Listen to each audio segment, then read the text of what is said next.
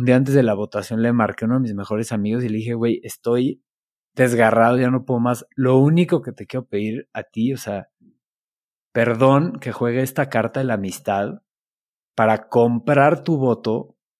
Solo quiero, please confía en mí y vote en mí. Me dijo, no, güey. Qué descarado que me uses nuestra amistad.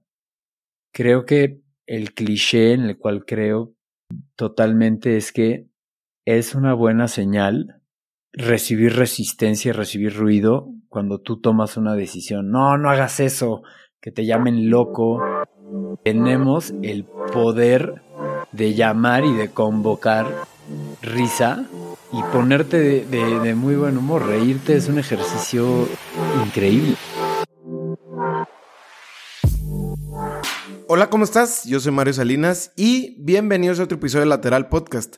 Como sabes, este es un espacio donde la alternativa de historias, errores, fracasos y logros, todos ellos son válidos. Aquí sí se comparte algo diferente y lleno de valor. Te recuerdo que Lateral Podcast tiene episodio nuevo todos los lunes y los puedes encontrar en tu plataforma favorita de podcast. Esta vez tengo una gran noticia que darte. Decidimos hacer video, todo esto para tener una experiencia inmersiva de las entrevistas. A partir de hoy están todos los episodios en YouTube. Encuéntranos como Lateral Podcast y suscríbete al canal. El día de hoy estoy entrevistando a Íñigo Alegría. A Íñigo lo puedes encontrar en su cuenta de Instagram como arroba Íñigo Alegría G. Íñigo estudió economía en el ITAM, siempre con un fuerte interés en economía ambiental y la sustentabilidad, temas que hasta el día de hoy son sus grandes pasiones. Empezó su carrera en el sector público donde trabajó como asesor del entonces secretario de Hacienda, José Antonio Meade para luego convertirse en parte del equipo más cercano durante su campaña política, esto en el 2018. Íñigo tuvo experiencia también en el sector financiero como analista de fondeo para Alfa Credit, para luego perseguir una de sus grandes pasiones, los podcasts, fundando la compañía Genuina Media, dedicada al mundo de la creación y monetización de contenido en audio. Hoy en este episodio lateral platiqué con Íñigo sobre la crisis existencial de los 20, la experiencia de trabajar en una campaña presidencial y salir vivo de ella, el proceso de aprender a tolerar tu ego y la relevancia de la Creator Economy, entre muchos temas más. Te dejo con esta gran, pero gran entrevista que espero que conectes tanto como yo. Mil gracias. Íñigo, ¿qué tal? Buenas noches. ¿Cómo estás? Bienvenido a Lateral. Muy buenas noches, Mario. Todo muy, muy bien. Muchísimas gracias. Gracias por la bienvenida. Gracias por la invitación. Oye, pues en tu caso, como en la mayoría de los casos de mis invitados, muchos caminos por dónde empezar y la verdad es que eso, híjole, ya sabes, favorece mucho el trabajo de uno claro. como entrevistador, güey. Digo, no te lo tengo que decir. Entonces, primero que nada, agradecimos con eso eh, y emocionado por conectar contigo. Igualmente, igualmente muy emocionado, Mario. Estudiaste economía, estudiaste economía en el ITAM. Y ciertamente es que, como diría Diego, Diego Barrazas, que entiendo que, lo conoces bastante bien. Claro. Todo construye sobre todo. Ahorita tienes una compañía alrededor del podcast, que claro, vamos, claro que vamos a hablar de eso. Por favor. Antes de eso, quisiera que me platicaras la historia de tu viaje a la India. Em, entiendo que fue en tus tempranos veintes, si no es que antes, digo, entiendo que estabas estudiando y por ahí fue algo que seguramente llamaba a, algo muy personal tuyo ese viaje. Entonces, platícame como que cuáles eran las razones de ese viaje y la, la, experiencia como tal. Digo, debe ser algo que no sé si lo llamarías punto de inflexión, pero seguramente, pues, no es como ir un fin de semana a Cancún, me imagino. Sí, sí, punto de inflexión, punto de inflexión sin duda. Oye, antes de contestarte, sí voy a hacer el disclaimer de que con tu permiso te voy a robar esta maravillosa idea de, pues, poder platicar con personas cercanas a tu invitado para sacar estas, estas anécdotas, porque es algo que creo que nunca he platicado y, me honra, me, me, me, me, llena de humildad poder contar esta, esta parte. Entonces digo, felicidades Mario por, por ir la, la, la milla extra y tomarte el tiempo de, de, investigar. La verdad es que se siente, se agradece mucho estando a este lado del micrófono. Eh, Pues sí, la India. ¿Cómo llego a la India? Es en el 2015, en uno de los veranos más calientes en registro de ese país, al menos. O sea, la estar a 45 grados ya era a las 9 de la noche. Ah, ok, sin sol. Cuando hacía fresquito. Sí, sí, em, para, para, pintarte la escena. Eh, pero yo llego, yo llego como, como con muchas personas en los 20, ¿no? A, a, esta etapa de cuestionamiento, de se me está acabando la universidad y, y veo venir ya el, la escalera, el mundo corporativo y, y, quiero, quiero disfrutar mientras estoy, mientras estoy joven, ¿no? Y yo siempre de las lecturas de las cuales me había apoyado, mucho estaba pues el arte de viajar, o sea, se me recomendaba mucho el arte de viajar no, viajar como un turista, sino viajar como el sagrado arte de peregrinar. Ya. De, de agarrar, tus, agarrar tus chivas e irte a un lugar eh, donde, donde no hables el idioma. No te estoy diciendo que te tienes que ir a la India, pero ir a un lugar donde no hablas el idioma y donde, la, donde se te presenta un shock cultural, idóneamente, hacerlo solo. Entonces, ese, ese era mi objetivo. Inicialmente yo me quería ir a Nepal. Porque, bueno, ya me desvié, pero bueno, es una, es una buena anécdota. Yo me quería ir a Nepal porque era uno de los lugares donde, bueno, es uno de los lugares donde más rinocerontes puedes ver. Rinocerontes asiáticos. Una especie muy chiquita de rinocerontes. El, el rinoceronte es una fascinación mía me voy a cambiar de tema, pues si no me clavo ahí, ¿no? Quería irme a Nepal a ver rinocerontes y cayó el, el, terremoto, un terremoto devastador de... Eh, la verdad es que me falla si fue finales del 2014 o principios del 2015.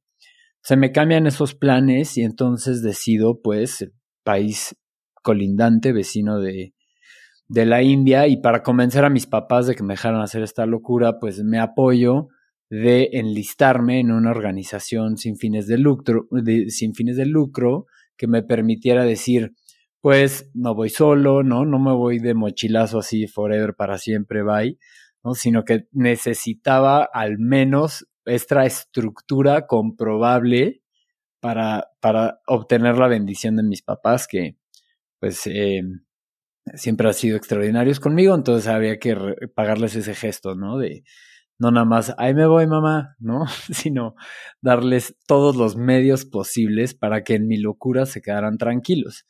Entonces yo me voy con esta organización con el muy maquiavélico plan de que en cuanto, a, cuanto aterrizara la India me iba a fugar.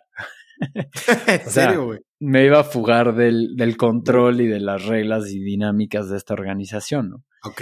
Eh, y, y, un poco así fue un poco así fue. Mira, de la India te puedo decir, es, es un, hablar de la India, pues es hablar de un sinfín de culturas, es multidimensional, es todo un universo. Eh, no te puedo decir ahorita cuántos diferentes dialectos hay, ¿no? Es el, país con más dialectos, eh, lenguajes nativos que hay. Y esto te habla, es una buena métrica de la diversidad que existe en la India, ¿no? Pero para no entrar a, muchos detalles y llegar a, pues creo que las anécdotas eh, importantes es que sí, yo buscaba este shock, buscaba salirme de mi zona de confort y buscaba ver hasta dónde podía llegar. Como que se, me clavó mucho esta idea de que en los 20 estira la liga pásate un poquito hasta ver, para encontrar tus límites, ¿no? ¿Qué tanto puedes, qué tanto puedes aguantar? Bueno, no te estoy hablando de solo de, de viajar y de salirte de tu zona de confort, sino también qué tanto aguantas trabajar o qué tanto aguantas la fiesta o qué tanto aguantas trabajar y la fiesta, ¿no? Como qué tanto aguantas hacer deporte, ¿no? Como que probar muchas cosas e ir encontrando eh, límites, límites, prioridades, gustos. Y en específico a mí la India fue un gran, gran, gran maestro em, de vida. Y un punto de inflexión en el cual regresé recargado de, de, ideas, de, de, un enamoramiento por la vida, de, querer hacer cosas y de experimentar. ¿no? Fue, y, fue, fue, una apuesta que me salió muy bien. ¿Y regresas en el momento que querías regresar o regresas bajo algún criterio o reglas ahí en tu casa? Decir, a ver, Íñigo, ya mucho, mucha aventura, pero ya, vuelvo a casa. Eh, regreso, sí, regreso un poco a regañadientes, ¿no? De, em, sobre todo porque yo, yo, ya estaba casi que eh, por quedarme, pero más que el miedo a mis papás era el miedo al ITAM, el, el, miedo a atrasarme, a atrasarme en la escuela. Entonces digo, Pediste como un permiso, ¿no? ¿Es lo que entiendo? Sí, sí, o sea, pedí, pedí un permiso, ellos me ayudaron y, pues digo, logré regresar a, tiempo para continuar con el semestre. No hay, no hay ninguna anécdota ahí particularmente interesante, fuera de que pues sí, me quería quedar, me quería quedar y por X o Y razones, varias circunstancias pasan que pues digo, acabo regresando a tratar de terminar el semestre, no sin antes, no sin antes pasar eh, yo volaba de, de, Delhi a Charles de Gaulle en, París y de París a la Ciudad de México. Y en ese inter me invitó un amigo a, ir al sur de Francia. Entonces, bueno, yo no, tenía budget, ¿no? No, no tenía lana, pero pues ahí encontré, hay una, hay una aplicación que se usa mucho en Europa que se llama BlaBlaCar, donde tú te metes y pues consigues un ride. ¿No? Y ahí el conductor te dice, a ver, yo me voy a ir a Tepoztlán y pues tengo tres lugares y los pones ahí a, a, disposición en la aplicación.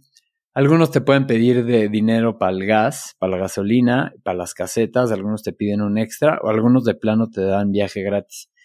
Entonces ahí me fui de BlaBlaCar en BlaBlaCar al sur de Francia, que es un lugar de, de, de, de mucha fiesta y es un lugar muy, muy, muy nice.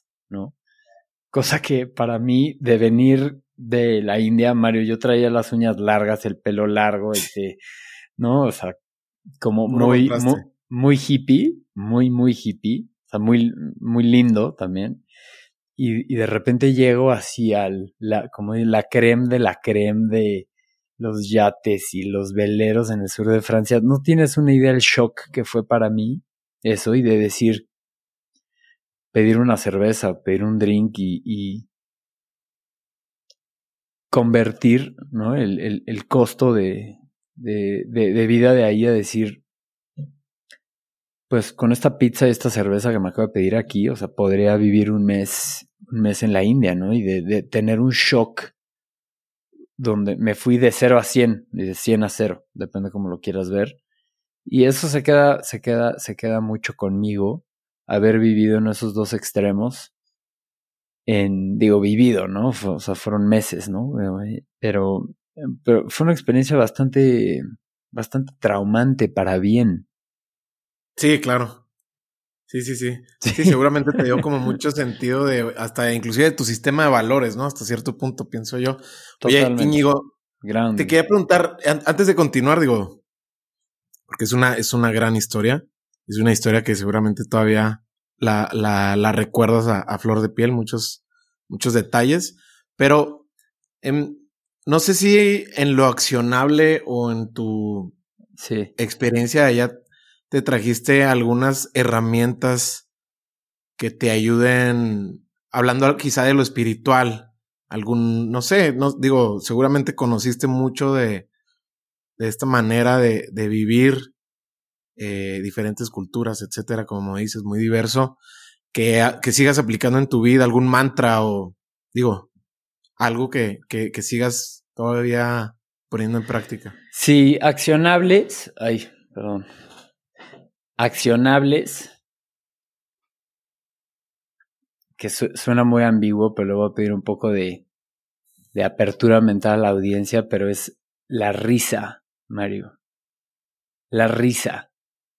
O sea, los mexicanos somos a toda madre, somos muy livianos, echamos mucho desmadre, mucho cotorreo y o sea, donde en el mundial, ¿no? En la máxima expresión de la cultura mexicana colectiva, ¿no? Echando desmadre, disfrazados en la somos muy divertidos, pero pero yo me regresé con un accionable muy lindo que es la risa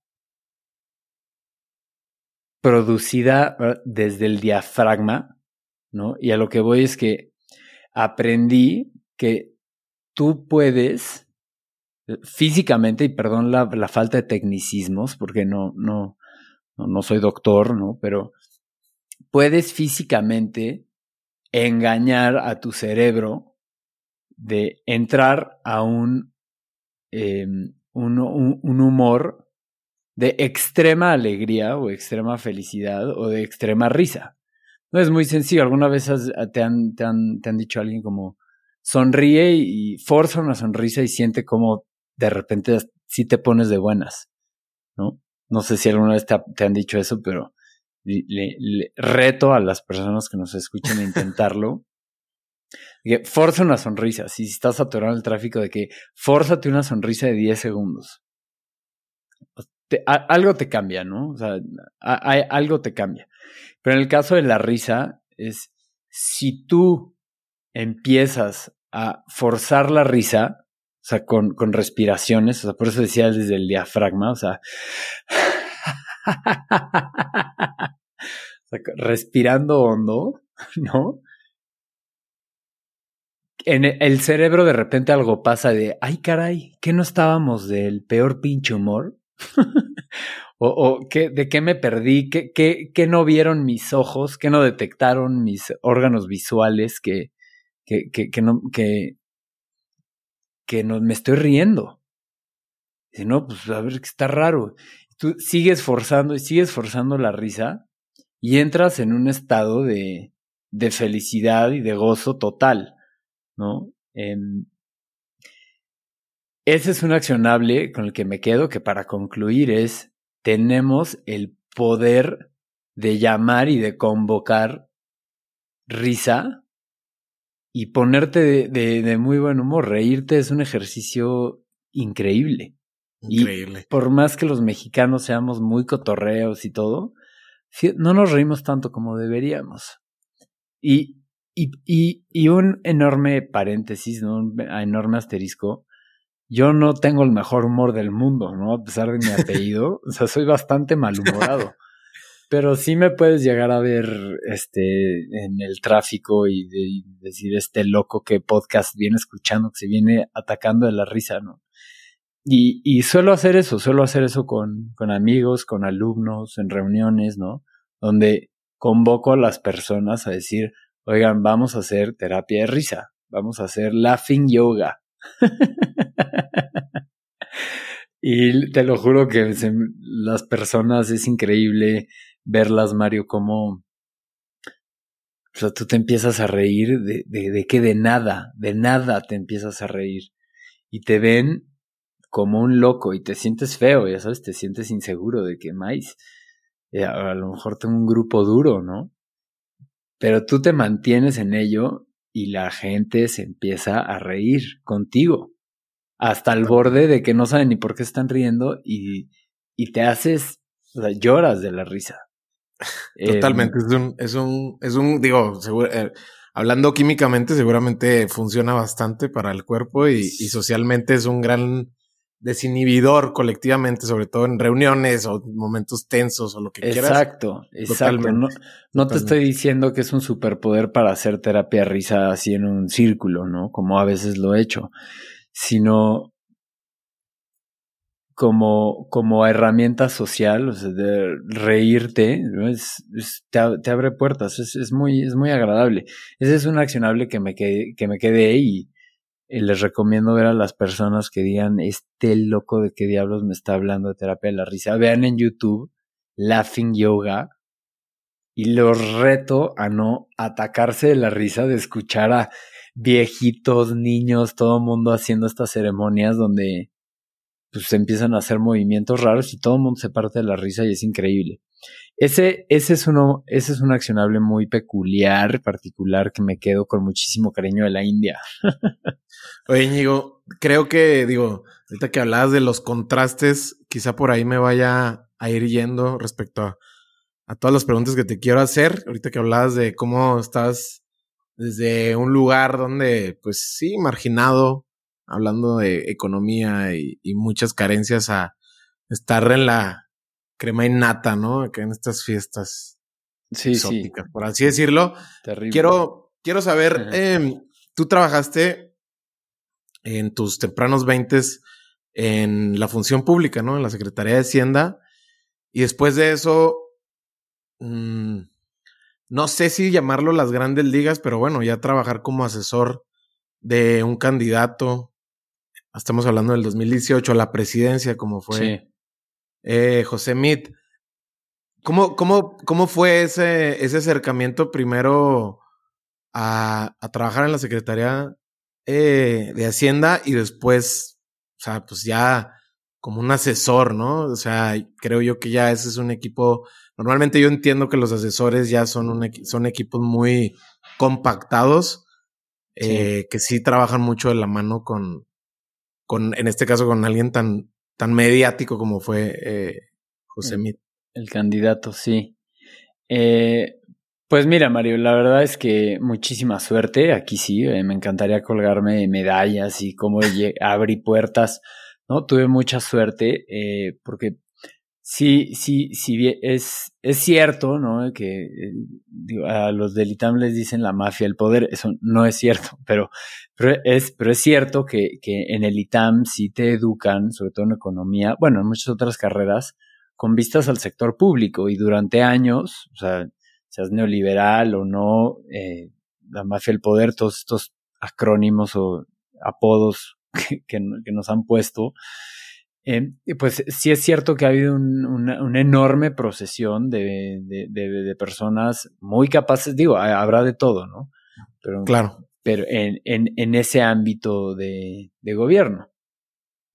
Y como tal, entre profesores y otros compañeros, pues yo llego a esta posible vacante, bueno, en la Secretaría de Hacienda, con muy buena recomendación.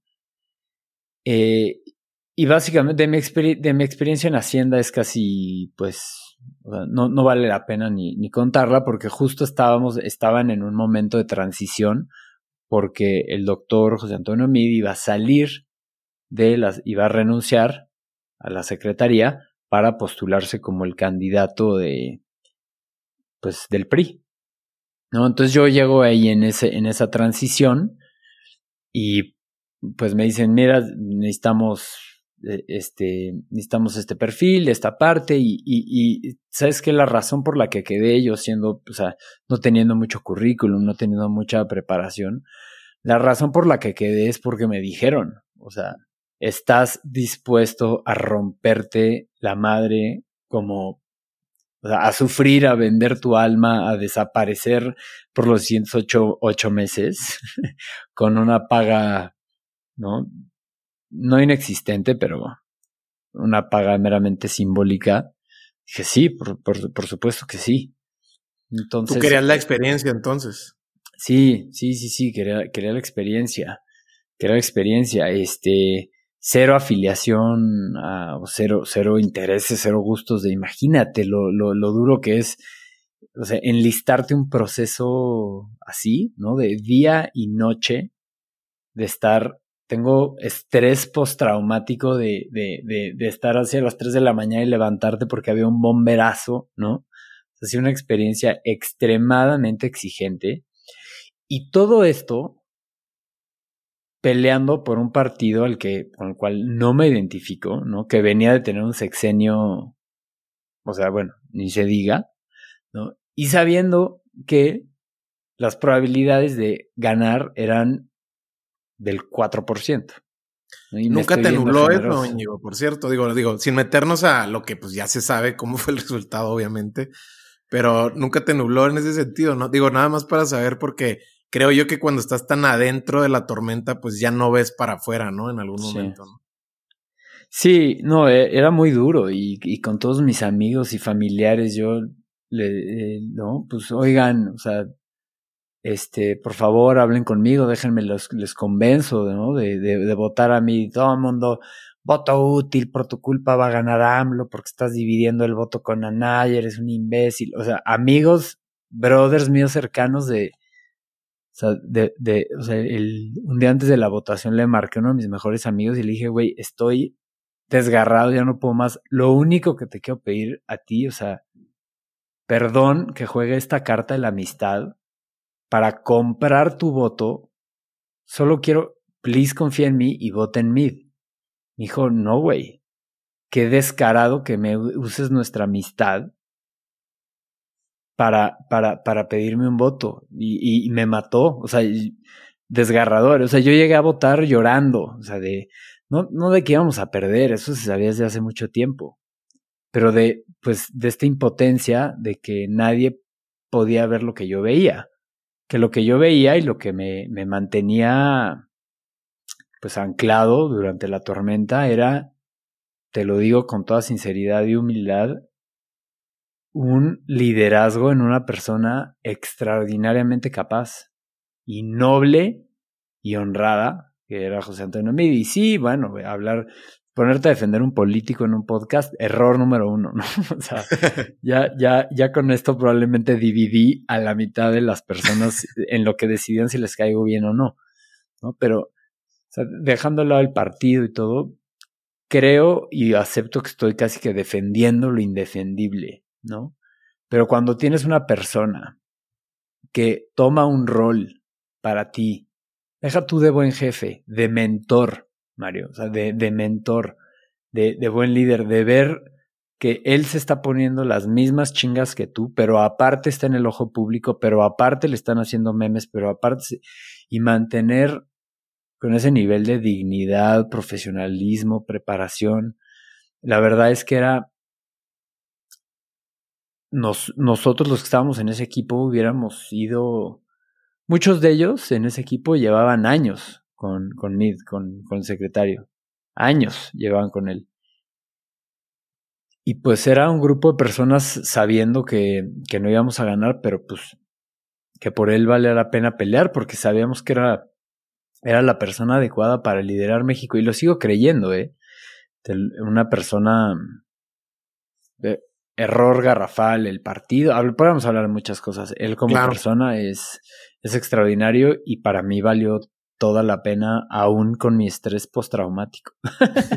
Oye, Ñigo, sí, digo, la verdad es que, digo, yo, yo que tengo amigos que han estado en procesos por partidos, ni siquiera, y digo, no con el alcance que es un, una candidatura presidencial, sino más bien a, gobernaturas acá a este lado de, de Chihuahua, sí los he visto pasarla, pasarla mal, mal, mal, mal, mal, independientemente del resultado, pero no sé si en, en esas etapas tan intensas y pues tú con todo el ímpetu que significa estar tan joven y con esa esa ingenuidad que la verdad muchas veces a mí me gustaría todavía tener a mis 36 en muchas ocasiones ahora que te vuelves más crítico, crítico lo pongo entre comillas, uno piensa que es crítico, pero más bien estás lleno de sesgos Hablo de mí, hablo de mí.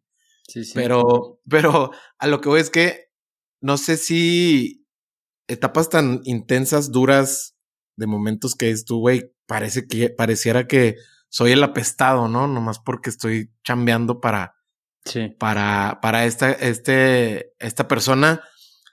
¿Tienes algunos aprendizajes que hoy pongas todavía en marcha o implementes en tu trabajo o en tu vida personal? Mira, eh, no sé si es un aprendizaje, pero es una frase que, que yo es dura, pero siento muy, muy certera. Es de Don Quijote, que es dejad que los perros ladren, porque así sabremos que nos estamos acercando. ¿No? En. Lo que quiere decir esa frase es que hablabas ahorita de cómo a los 36 estamos nublados de sesgos, ¿no? Y que eh, a los 20 tenemos esa ingenuidad de, y esa pasión, ¿no? De a lo mejor hacer lo que se te da la gana nada más porque te nace, ¿no? Y a veces eso es, es un error, todo es un balance, pero en ese caso, o en cualquier caso, cuando estás, y esto es, perdón, pero es cliché clásico de podcast, ¿no? O sea, pero es que es muy cierto, o sea, cuando estás tratando de hacer algo nuevo, cuando estás tratando de salirte de tu carril, cuando te estás tratando de quitar tu, em, ¿no?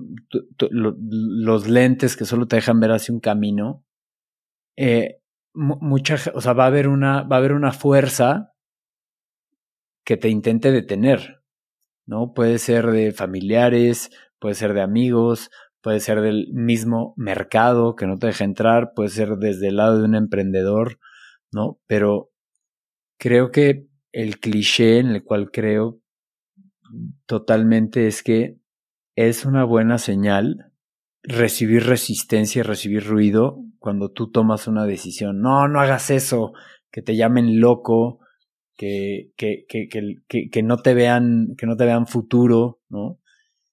En, y pues yo sabía, no, imagínate que, me decían. En, este caso es aplicado a la, a la campaña, pero yo sabía que a mí lo bailado, ya sabes, lo bailado nadie me lo quita. Yo voy a estar en una campaña presidencial y voy a estar en mesas de guerra, los famosos war rooms, con personas que hasta me caen gordas, pero, ¿no? O y, y, esas experiencias, por más que te digan loco, inútil, que haces con tu tiempo, ni te están pagando, te están, este, eh, iba a decir como la palabra de, te, están abusando laboralmente, ¿no?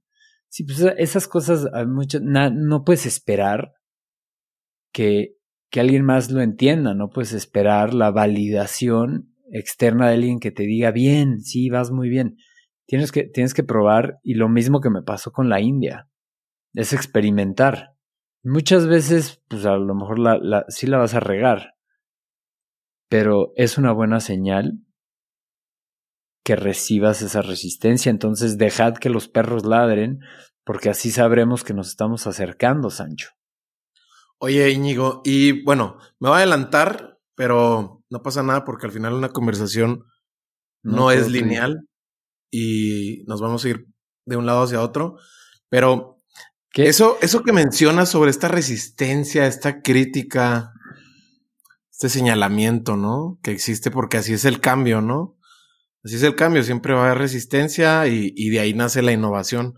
Pero en tu caso, lo platicaba con, con, con Isabel sobre em, cómo todavía siento yo, sobre todo fuera de, de Metrópolis Monterrey, que fue donde te vi en un panel, Ciudad de México, que es donde vives, Guadalajara, no sé, Tijuana, etcétera. Pues yo estando acá en el norte, en el verdadero norte, que es acá en Chihuahua, sigue siendo un animal raro, ¿no? Que tú te pregunten en un café, en un bar, en un restaurante, ¿a qué te dedicas? Y les digas que tienes un podcast. Es, es raro, güey, es muy raro.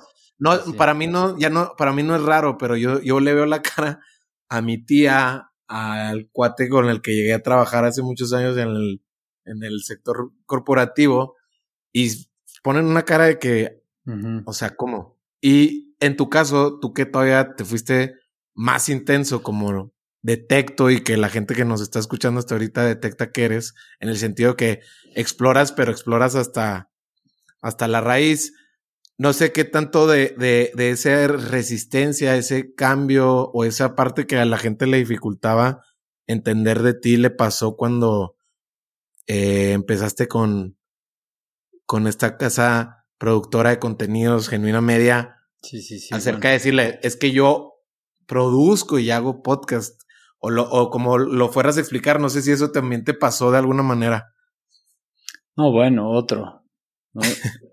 es como las olas solo, las otra, otra misma frase que refleja lo mismo, las olas solo frenan al que intenta navegar, ¿no? Y, y es algo con lo que yo como que, no sé, por mi personalidad o lo que sea, eh, eh, o sea, y, empezó con la India, ¿no? Decir, voy, voy, voy, voy, ¿y cómo? ¿Cómo puede ser, no? O sea, y romper. Y, lo, luego en la campaña también, una batalla perdida, pero voy con el candidato, ¿no? Y, luego con los podcasts y, y más de dónde venía, como que tenía una, pues una carrera profesional bastante trazada, ¿no? Economista con especialización en finanzas para trabajar en ta, ta, ta. ¿no? Y digo, no, pues vamos, vamos a intentar romper otra vez. Eh, vamos a encontrarnos otros obstáculos en un sendero donde no hay una ruta definida. Y, y pues yo, yo me enamoré de los podcasts, o sea, me enamoré profundamente, o sea, amor, amor, amor profundo. Y, es increíble esa sensación de cuando encuentras algo y dices, me encanta esto. Cuando descubres algo que te encanta, lo sabes. Y, y eso hay que perseguirlo a toda costa, ¿no? Em, entonces sí, en el 2018 igual empezar con un podcast y, y, cómo. O sea, pero cómo, ¿no? Igual, igual, sí, también mucha resistencia, mucha, mucha, mucha duda, mucha falta de fe en la industria, en, en, en mí, y, y, y, sigue habiendo, ¿no? sigue habiendo.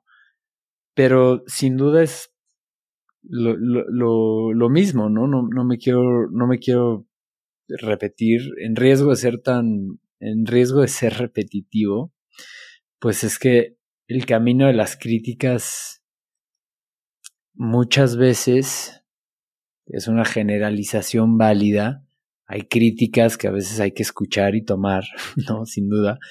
Pero en decisiones que tú sientes desde el fondo de tu ser, tomas decisiones que estás convencido y te llegan las críticas, es un refuerzo, o sea, es una motivación adicional y es hasta un mal necesario, ¿no? Para continuar con la larga lista de clichés, es el camino al éxito está lleno de, de, de obstáculos, ¿no? cada crítica es un escalón más hacia la cima, en fin. Como ves, me gusta mucho ese mantra. Oye, ya sé.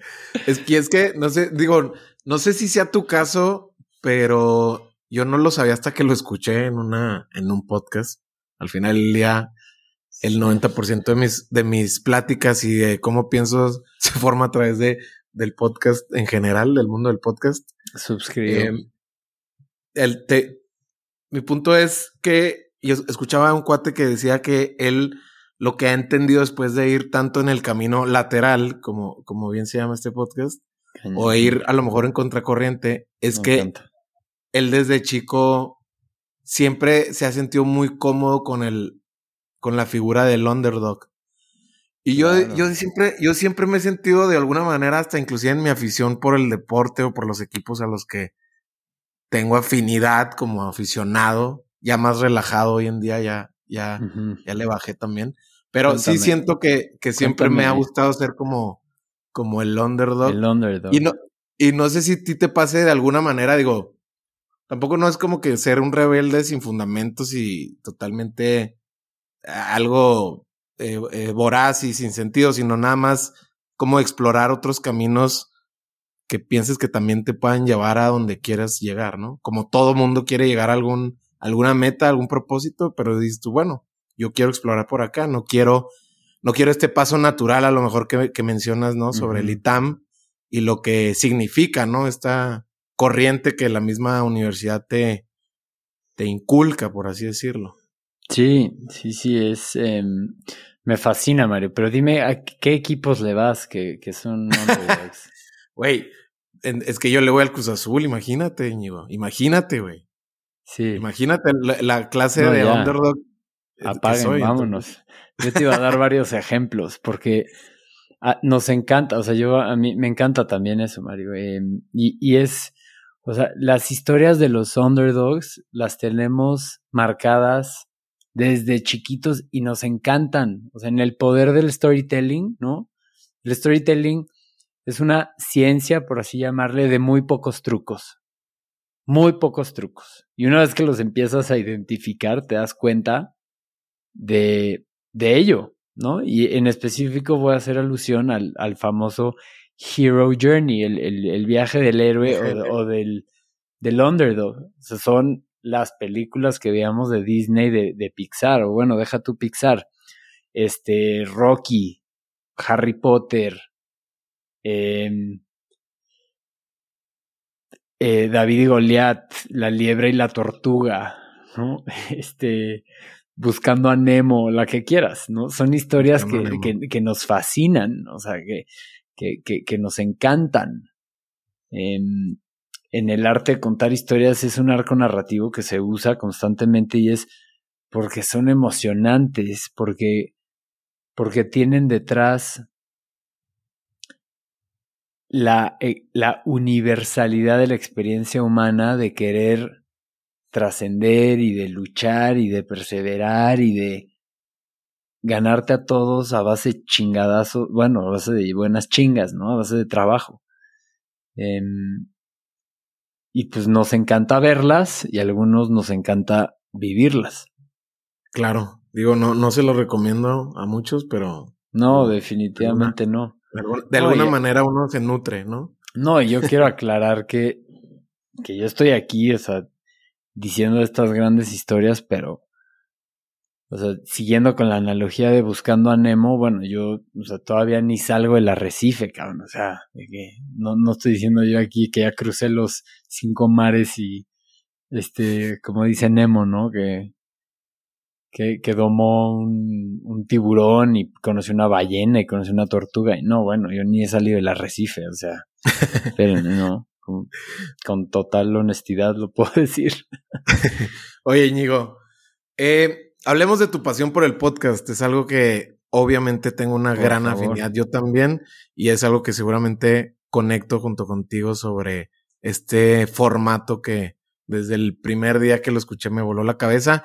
En tu caso, pues lo llevaste al siguiente nivel, a lo que hoy es genuina media, entonces, para ir agarrando contexto para la gente que nos escucha y nos ve, primero que nada me gustaría que me platicaras qué es Genuina Media, cómo nació esta compañía y ya de ahí quiero que me platiques un poquito más de, de, cómo se ha desarrollado. Tres años entiendo que es lo que tiene ahorita la compañía. Se escucha muy poquito, pero estoy seguro que parece que fueron 30, sobre todo, sobre todo en algo tan, pues no sé si tú todavía le puedas, le quieras o le puedas poner el, el concepto de experimental.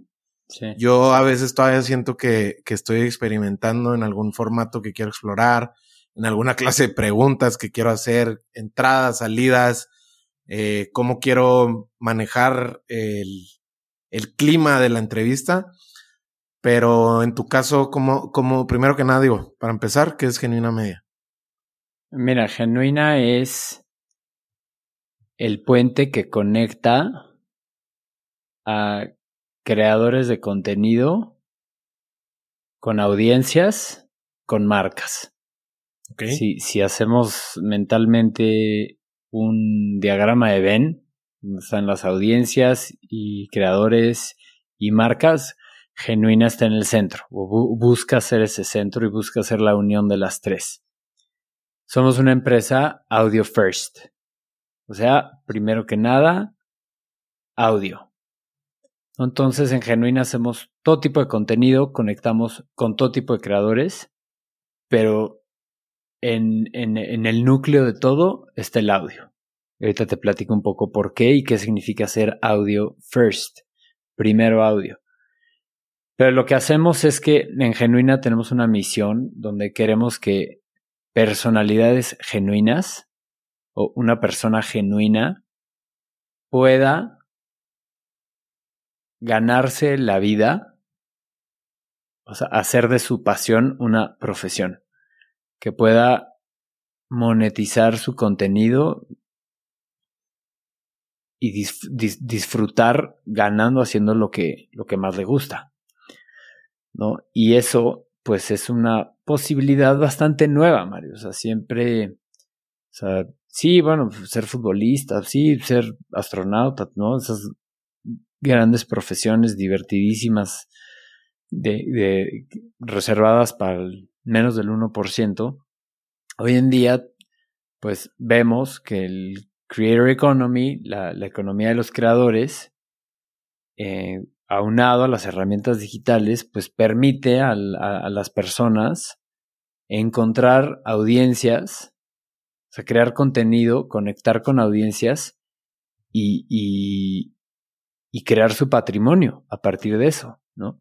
De conectar con personas, de compartir mensajes, enseñanzas, aprendizajes, cursos, specific knowledge, o sea, conocimientos específicos muchísimas cosas que te permite, pues, ¿no?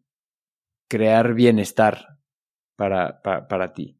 Y, la razón que está detrás de todo esto, pues, obviamente con las herramientas digitales, como ya dije, pero hoy en día tenemos una premisa que, que seguro compartes o has visto en carne propia, que es people follow people. Las personas hoy siguen a las personas. O sea, las marcas Sí, claro, ¿no? Las marcas son, las marcas, pero hoy las personas confiamos en personalidades auténticas, ¿no? es más probable que si te cae bien Robe Grill y eres fan de Robe Grill, le compres unos cuchillos a Robe Grill antes que irte a Liverpool a comprar unos cuchillos, ¿no? Por poner un ejemplo muy burdo. Pero esto describe ya cosas mucho más grandes en las que no me quiero meter, pero que están en el ADN genuina, que es el futuro del trabajo y el futuro de la educación. Por el futuro del trabajo tenemos esta nueva oportunidad de em, perseguir diferentes pasiones y ganar dinero y vivir bien haciendo eso. Y el futuro de la educación es igual que con marcas, pues igual las universidades. O sea, hoy poder tomar un curso directo del oso traba, el Cracks Mastermind, ¿no? Le gusta más a las personas que irse a tomar un diplomado en Stanford o en Harvard. Porque tú creas una conexión muy íntima con, con creadores a los cuales los has visto crecer, a los cuales les confías que consideras tus amigos, ¿no? Entonces, en fin, mira, te abrí dos, por, dos portales enormes que quizás cerremos por ahora, que es hablar del futuro del trabajo y hablar del futuro de la educación, pero, pero hacia allá, hacia allá, hacia allá, hacia allá va, ¿no? Oye, ¿y qué tanto de ese futuro ya está pasando hoy bajo tu analítica? Porque lo platicaba, lo he platicado, digo, el, el, episodio eh, que se estrenó esta misma semana, en la que estamos grabando con, con John Black, con Jonathan Álvarez, hablábamos sobre sobre el futuro y yo siempre muchas veces cuestionaba y él me explicaba también desde su punto de vista cómo el futuro ya está aquí, solamente que el periodo de adopción tiene un ritmo, ¿no? Eh, ahorita que hablas de la educación y cómo está cambiando, sí. el mismo eh, director general, el CEO de Collective, ¿no? Pato, explica, Pato Bichara, explica muy bien de cómo al final del día tu relación con el contenido educativo va a ser permanente, ya no va a ser una entrada de cinco años que duró la universidad claro. y, párale, sino va a ser estar y estar y estar y estar y estar y estar. Y creo que por ahí va, digo, tú ya lo mencionabas también una clase de, sobre todo sobre los creadores de contenido. Creo que se va a ir como a hacer un mix o una parte híbrida entre sí instituciones educativas con más relevancia, más echadas hacia lo accionable como collective, digo, sin, sin, quererles hacer el anuncio, yo que estaba ahí con ellos. Pero, pero sí, ¿no? Digo, no sé cómo lo, lo entiendas tú. Sí, mira, eh, con toda proporción guardada, ¿no? Eh, como Harvard va a seguir siendo Harvard, Stanford va a seguir siendo Stanford, y, o sea, no, no, son instituciones milenarias que no, no, no digo que vayan a desaparecer. Solo la relevancia que obtienen hoy en día los creadores para enseñar, de nuevo, perdón el anglicismo, pero specific knowledge, o sea, conocimientos específicos, ¿no? Cómo, cómo hacer reels, cómo hacer reels de Instagram. Em, por poner ejemplos burdos, pero son muy reales. Em, cómo escribir y hablar bien con ChatGPT, ¿no? Mario, tú lo único que necesitas son o sea, tú haces un curso una vez, creas un, o sea, te, te, te, clavas en un tema, ¿no? Obviamente, te clavas en un muy buen tema, hay mucho fantoche, mucho farsante afuera, perdón, hay que decirlo, pero te clavas en un buen tema agarras conocimientos específicos. Si tienes una audiencia, le puedes vender y compartir esa educa eso, eso que tú aprendiste y la gente te lo va a pagar feliz de la vida. Y, y, y tú ya tienes un curso que se vuelve ingreso pasivo, o sea, ¿no? Que ya lo precreaste, ¿no? Que lo sigues vendiendo. Y no, no necesitas vender miles y miles de cursos, o sea, con que vendas 50 cursos, estás, ¿no? Este, 50 cursos de tres mil pesos, o sea, imagínate el, el, el, el, ingreso que eso te da. Entonces, como los creadores actualmente tienen como desproporcionalmente al esfuerzo que ellos le tienen que dedicar contra el resultado que les da, o sea, inputs contra outputs, es muy atractivo, muy atractivo. O sea, cursos en línea, las personas están ávidas de aprender directo de los creadores y creadoras que, que ellos admiran. Eh, fitness, nutrición, finanzas, cocina, de lo que quieras. Y eso le permite a estas personas tener un livelihood, o sea, un sistema, eh, una tiene estabilidad y libertad financiera, ¿no? Que es todo esto que estoy describiendo es la nueva faceta de los influencers, los y las influencers. Que los y las influencers los entendemos como estos agentes del marketing, ¿no? Aquellos influencers que se están poniendo las pilas están dándose cuenta que no necesitan de una marca para que les hable, les hable Pantón y oye, tengo una campaña, ah, sí, órale, feliz. No, no necesitan a las marcas, pueden acercarse directo con sus audiencias, preguntarles, oye, ¿qué quieren, audiencia? ¿Qué les gustaría de mí? Una encuesta, un poll, un Google Form en Instagram. Esto no es real, ¿eh? yo lo veo todos los días. No, pues queremos un curso de maquillaje o tratamiento para pelo, lo que sea, y esta persona se pone a estudiar eso, se lo da a las audiencias y ¡pum! O sea, genera, genera muy buenos ingresos, ¿no? nunca hay que menospreciar el poder de tener 100 fans, 50 fans. y, y pues sí, creo que, creo que en, en esencia es eso, ¿no? Eh, eso es, en esencia, la economía de los creadores, el Creator Economy, del cual pues Genuina es un, es un participante especializado en el mundo del audio, porque como sabes, amamos los podcasts. Oye, Íñigo, y a ver, ahí, justo ahí quiero es donde, donde quiero hacer doble clic.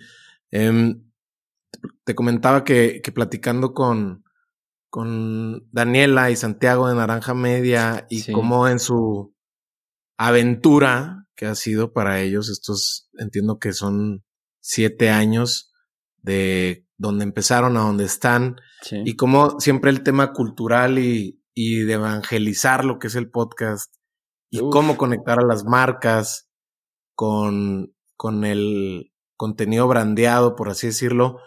Para ustedes, ¿cuáles son las, han sido como los retos o los obstáculos más grandes a la hora de, pues ya, pararse en el mercado y, pues sí, ya empezar con este juego de, de, del emprender de la verdad. Pues mira, hemos hecho algo muy específico, pero sí, o sea, el camino de la evangelización es ir con las marcas y decirle, oye, podcast, que por, ¿no? Eh, no, no, no, no lo ven, no lo entienden, es algo, es algo nuevo y muchas veces, o sea, existe una concepción sumamente equivocada, errónea, de que el mercado de los podcasts está, saturado, ¿no? El, el meme de tu, tu, amigo que tiene un podcast y salen 100 Mike Wazowskis, ¿no? Todo mundo tiene un podcast. O sea, es una, es una, es una concepción errónea porque, o sea, sí existen muchos podcasts, pero ¿qué porcentaje de esos podcasts están activos hoy? Son descubribles y, y activos hoy. Pues es el, el 2% de los podcasts nada más, Mario. el 98% de los podcasts no están activos y un altísimo porcentaje de ese 98, o sea, un 95, son podcasts que estuvieron publicando en un periodo de tres meses. ¿no? Entonces, eh, no hay barreras de entrada. Cualquiera puede hacer un podcast. Como tal, se ha dado esa percepción de saturación, porque, ay, sí, este cuate tiene un podcast, el otro también tiene un podcast, Chuchita tiene un podcast. Sí, porque es muy fácil hacerlo, no hay barreras de entrada. Pero un podcast consistente, un podcast con audiencia, es, es, una cosa muy extraña todavía. Y ahí es donde están las oportunidades. Claro. En, en hacer un podcast diferenciado. Y a las marcas ha sido difícil, ha, sido muy difícil comunicarles esto, pero pues como emprendedores tratando de abrir trecho, ¿no? De armar el sendero en donde, o sea, caminar, armar el sendero donde no hay camino, perdón. Hemos hecho muchas, o sea, hemos trabajado de a gratis, de a madre. Oye, ven, te enseño. Ah, ¿cuándo vas a cobrar? Nada, te lo hago gratis. Y, y, y, sí, una madriza y, terrible, eh, terrible, pero, pero pues así se empieza, ¿no? Y, y, y más allá como emprendedor, que es evangelización con marcas, una muy querida amiga que se llama Ariel Nissenblatt, ella es como una de las influencers o líderes de opinión del podcast a nivel mundial. Eh, te recomiendo mucho que la sigas. Ariel me dijo, sí, güey, hay que evangelizar a las marcas. O sea, eso, ella lleva 20 años en la industria. Dice, yo lo sigo haciendo. Pero me dijo algo muy valioso. Me dijo, las marcas son testarudas y luego las, las grandes marcas se mueven como cruceros. O sea, muy lento. Muy lento. a un startup la puedes agarrar y le agarra la onda en friega y pum, pum, pum y ejecuta y... ¿no? Uy, de estas grandes marcas se mueven muy lentos y para convencer al, al director de marketing que tiene 59 años, no que tenga nada en, en su contra, ¿no? Híjole, muy difícil. Pero regresando a Ariel, lo que me dijo ella es, sí, güey, evangeliza las marcas y no quites el pie al acelerador, pero busca evangelizar a los jóvenes, a, las personas. Y me hizo clic. O sea, me hizo clic, porque por un lado necesitamos que entre dinero a la industria, por ende las marcas, inversión. Pero por otro lado, necesitamos también audiencias, que afortunadamente están teniendo un crecimiento brutal, ¿no? Pero, pero lo que voy con esto es que hay que evangelizar también a las personas y, y después de hablar con Ariel, no te miento, o sea, me fui a buscar en universidades dónde dar clase. O sea, llegué así a pararme a universidades. Oye, quiero dar una clase de podcast. Quiero dar una clase de podcast.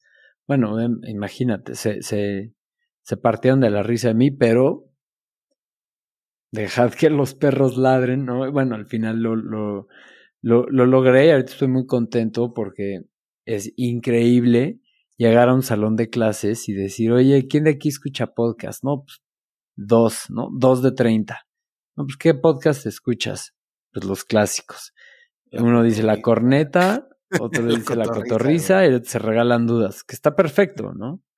Pero es increíble dejarles de tarea, Mario, o sea, escuchar diferentes podcasts y que lleguen al, al día siguiente o la semana siguiente a clase y digan, güey, me encantó este podcast. O sea, me, me, me encantó, no sabía que existía algo así. Y, y eso, y eso es algo, algo muy fraguna. Entonces, sí, evangelizar marcas, pero pues evangelizar también a los cuates hasta que te odien, ¿no? De ya, pinche Mario, deja hablar de podcasts. Pues, sí, sí, de acuerdísimo. De acuerdísimo con eso. Digo, la verdad es que ahorita que, que mencionabas, yo también doy clases, eh, no con el mismo enfoque, pero ahorita que, que lo estás mencionando, seguramente lo voy a dejar en mi, en mi radar de, de, de por qué no apretar ese botón, así como tú lo hiciste, acá de este lado. Pero a lo que voy es que a mí también se me hace impresionante, ¿no? Que inclusive en generaciones como la a la que yo me dirijo, que tienen 18, 17 años, o sea, ellos ya nacieron con las redes sociales arriba de las redes sociales. Sí, sí. A tope. Y aún así el podcast en muchas ocasiones no está ahí compenetrado con ellos, ¿no? O sea, sí el, las redes sociales per se como tal, más no este formato digital en audio, Eh, no es algo que todavía esté así, pero como dices tú, y se sabe, ¿no? Digo, ahí están los reportes de, de las plataformas, ¿no? El, el, el crecimiento es muy acelerado, es muy esperanzador y sí lo va a alcanzar antes de lo que se pensaba como lo que pensaba Spotify o Amazon o la que quieras. Sí. Pero aún así hay mucho trabajo de por medio, ¿no? Es del 32, 32% de crecimiento anual compuesto, Compounded Annual Growth Rate, el famoso sí. es de 32% en, en cómo crece el dinero que entra a la industria de los podcasts en México. O sea, esto es muchísimo. O sea, es un crecimiento frenético. Es muy buenas noticias. Oye, Ñigo, de los pilares, ejes o servicios que ustedes tienen en su oferta como genuina media, sí. Eh, hablando de growth, monetización, la parte creativa, la línea editorial. Sí. Mm, para ustedes, así, para ustedes en lo particular, ya en la tropicalización de, de, de ustedes, ¿cuál es la parte donde mmm, más atención le ponen si pudiéramos elegir una? Es decir, alguna que digas tú, bueno, quizá esta es donde nosotros hemos tenido más insights o quizá esta es donde nos gusta más, como es nuestro recreo, es decir, donde nos, más nos divertimos, o quizá es donde más valor le damos a la marca o al, o al creador de contenido. Mira, dos cosas. Una es donde le ponemos mucha más atención para nosotros diferenciarnos y decir, sí, está ¿no? Todas las otras empresas, todas las otras productoras. Nosotros en, en mi presentación de ventas tengo una frase que dice, cualquiera puede producir un podcast. O sea, ahí diferenciate de eso. No, pues yo tengo la cámara y el micrófono más pistola, ¿no?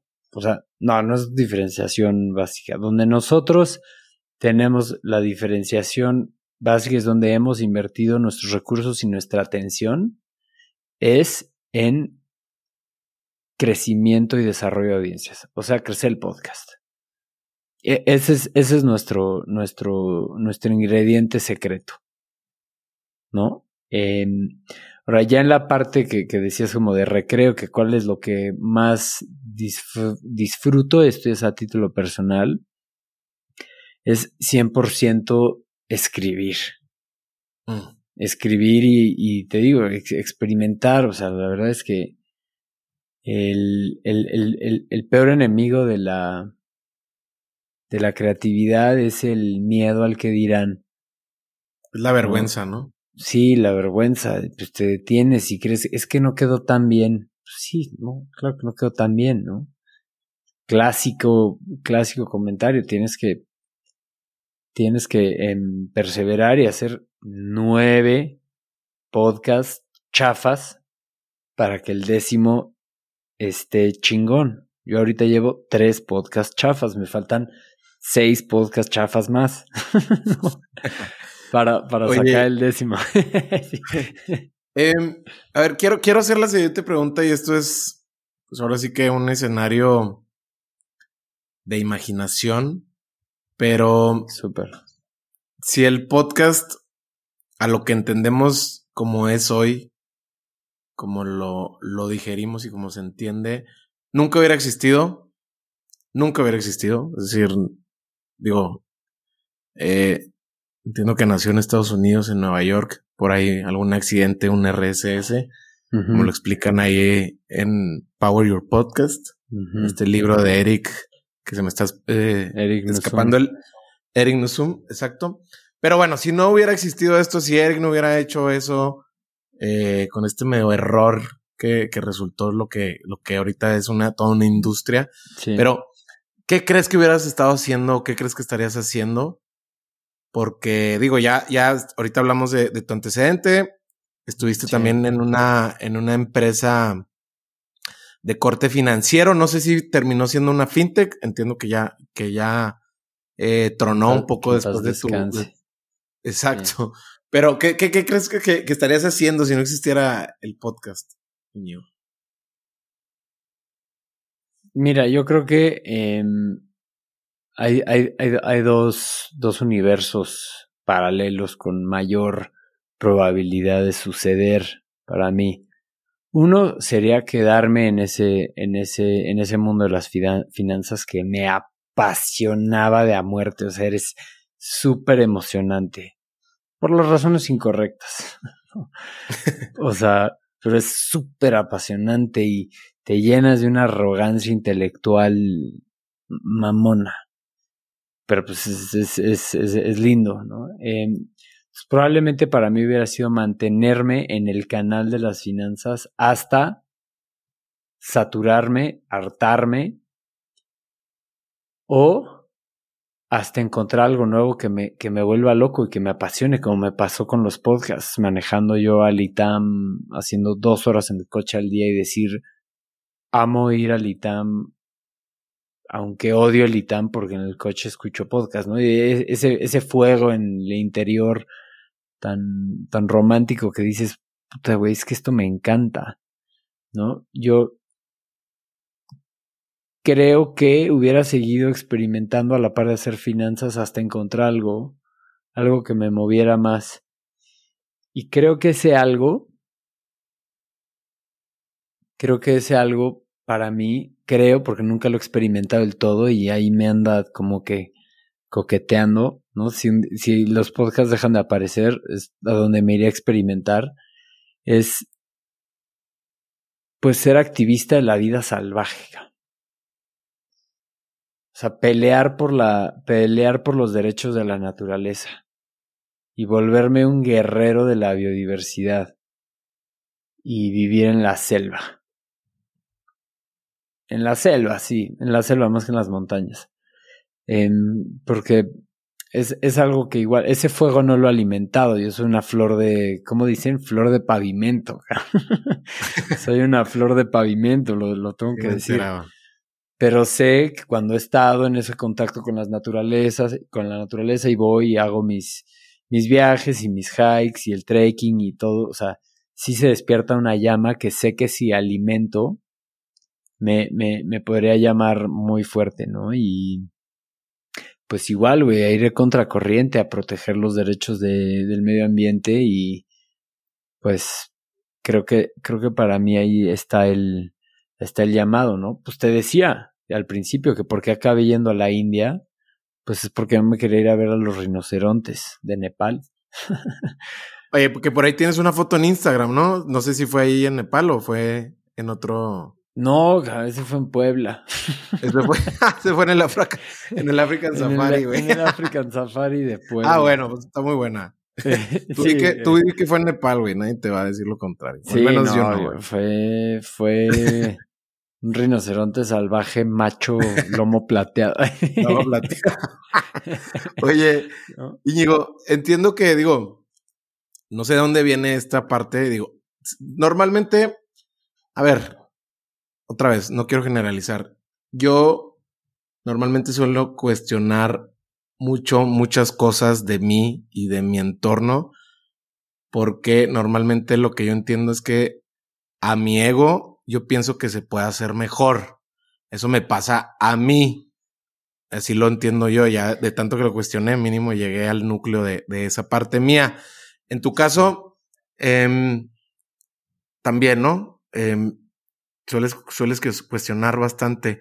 Acá la pregunta es, tú que, por ejemplo, trabajas prácticamente como muchos de mis invitados, pues trabajas alrededor de un negocio digital, ¿no? O sea, prácticamente todo, prácticamente el core de tu business está online y seguramente mucho de tu consumo alrededor de, de eso y de cómo entender el, la evolución del, del negocio, del modelo, es ahí también. A lo que voy es que no sé si te has cuestionado eh, la vida que llevamos cada uno de nosotros tanto online como offline. Mm. Em, ¿qué, tanto, ¿Qué tanto a ti te pasa lo siguiente? Si te, es más, si te llega a confundir lo que realmente tiene valor al corte de ahorita que te vas a ir a dormir a la hora que, que eso pase, eh, darle más valor a lo que sucede en las plataformas, en tus negocios digitales, en lo que tú quieras generar a través de, de plataformas, a lo que realmente a lo mejor termina siendo, pues no sé, güey, pasar tiempo con tu mascota o esta exposición a la naturaleza que te llena tanto o el pasar tiempo con tu pareja, tu familia.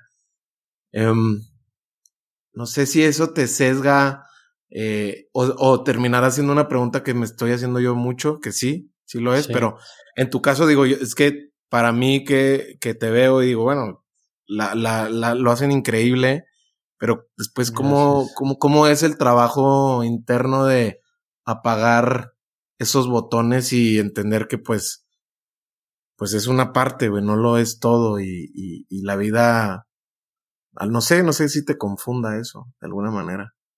Sí, sí, sí, esa es la gran batalla, ¿no? Eh, el eterno tema del ego también como súper, súper taquillero en, en, los podcasts y es, es difícil encontrar como,